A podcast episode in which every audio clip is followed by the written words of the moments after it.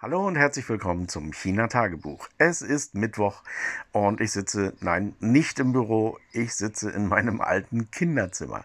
Das ist jetzt kein Quatsch. Ja, ich bin in Deutschland und ich hatte das ja auch erwähnt in den vorhergehenden Folgen. Hab hier eine Familienfete gehabt, die ist jetzt vorbei und jetzt mache ich so andere Sachen, treffe mich mit ehemaligen, treffe mich mit Schulfreunden und so und ähm, gehe ein bisschen einkaufen, nichts Großes. Ähm, darüber werde ich dann berichten, wenn ich wieder zurück bin. Wer so ein bisschen dichter dran sein möchte, der kann mir auf Mastodon folgen. Da gibt es eine kleine Serie, ähm, die nennt sich Deutschlandreise, also deutsche Fahne, Deutschlandreise Doppelpunkt und dann kommt da mal irgendwie ein ganz kurzer Text. Ähm, wer Mastodon nicht kennt, das ist ein bisschen vergleichbar mit Twitter ähm, im weitesten Sinne. Ja. Das wär's für heute, soweit und bis zum nächsten Mal.